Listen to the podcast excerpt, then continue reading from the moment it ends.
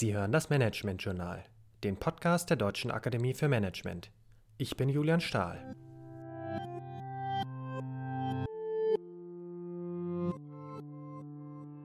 Wer ist bei Ihnen in der Organisation für den digitalen Wandel verantwortlich? Vielleicht gibt es ja eine Digitalreferentin oder eine eigene Abteilung für die Entwicklung von digitalen Produkten. Vielleicht ist das Thema auch in der Kommunikations- oder IT-Abteilung verankert. Während sich klassischere Aufgaben wie Marketing oder Buchhaltung klarer verorten lassen, wird es bei digitalen Themen oft schwierig. Auch inhaltlich kreisen die Diskussionen oft nur um einzelne Themen. Sollen wir neben Instagram auch noch TikTok nutzen? Wie ist das eigentlich mit unserem Projektmanagement? Teams oder lieber Asana? Und für virtuelle Konferenzen lieber Zoom oder einfach Skype?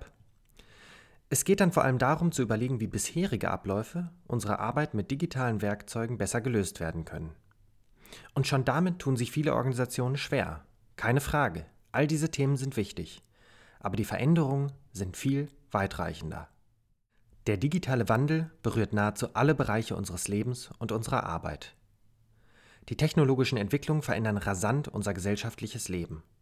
Da scheint es nicht weit hergeholt, dass der Soziologe Dirk Becker den digitalen Wandel auf eine Stufe mit der Erfindung des Buchdrucks stellt. Und damit wird der digitale Wandel zur strategischen Aufgabe für Organisationen und ihr Management. Also nicht nur für einzelne Abteilungen oder spezifische inhaltliche Themen. Der digitale Wandel betrifft die Organisation im Kern. Loic Talon, ehemals Chief Digital Officer des Metropolitan Museum in New York, hat es in einem bemerkenswerten Blogartikel auf den Punkt gebracht. Der Artikel heißt Digital is more than a department, it is a collective responsibility. Er betont darin, wie entscheidend es ist, Digitalisierung nicht nur als Aufgabe einer einzelnen Abteilung oder gar einzelner Personen zu sehen, sondern als Mammutaufgabe für die gesamte Organisation. Er formuliert dazu fünf Fragen, in denen deutlich wird, was er damit meint. Sich diese Fragen zu stellen, scheint mir für jeden und jede relevant, die sich aus Managementperspektive mit digitalem Wandel beschäftigen. Erstens. Wie können digitale Technologien dazu beitragen, die Vision der Organisation zu erreichen?